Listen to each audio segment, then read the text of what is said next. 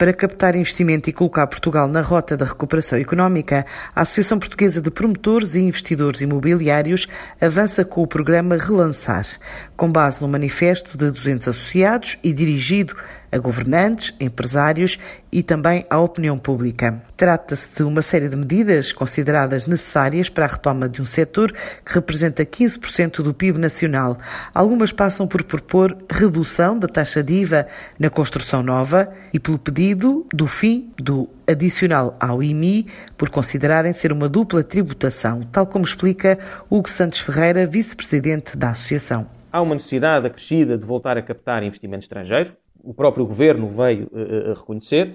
Ora, não há setor que mais seja capaz de atrair investimento estrangeiro como o setor imobiliário. Veja-se que o setor imobiliário tem sido capaz de atrair investimento estrangeiro ao nosso país anualmente na ordem dos 5 mil milhões de euros. Conseguiu captar investimento estrangeiro desde o fim da crise financeira de 2008 de mais de 25 mil milhões de euros. E, por outro lado, é importante também porque o setor imobiliário já provou ser um dos primeiros setores a, a reerguer-se após uma crise.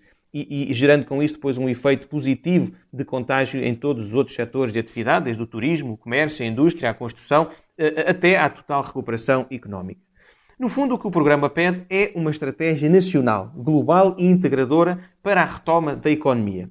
Eu destacaria quatro medidas absolutamente vitais uh, uh, deste manifesto. Primeiro, medida absolutamente vital relançar de forma clara, inequívoca e desassombrada os programas de captação de investimento estrangeiro, Golden Visa e regime do residente não habitual. Recorde-se, o programa Golden Visa, no ano passado, foi capaz de atrair 700 milhões de euros ao nosso país e 85 milhões de euros em impostos diretos ao Estado. Segunda medida vital, encurtamento efetivo dos prazos do licenciamento camarário, acompanhado da sua digitalização.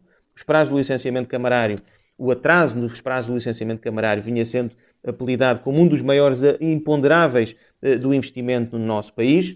Está em curso o seu uh, encurtamento, é preciso que ele seja efetivo e que seja acompanhado de uma digitalização generalizada nas nossas câmaras.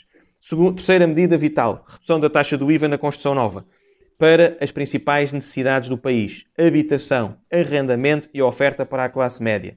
Estas são as maiores necessidades com o aumento exponencial dos custos de contexto no nosso país, reduzir a taxa do IVA na construção, que é na construção nova para estas necessidades, sabemos nós que o, IVA é um dos maiores custos uh, uh, de um projeto imobiliário, é essencial para viabilizar estes projetos para habitação, arrendamento e classe média.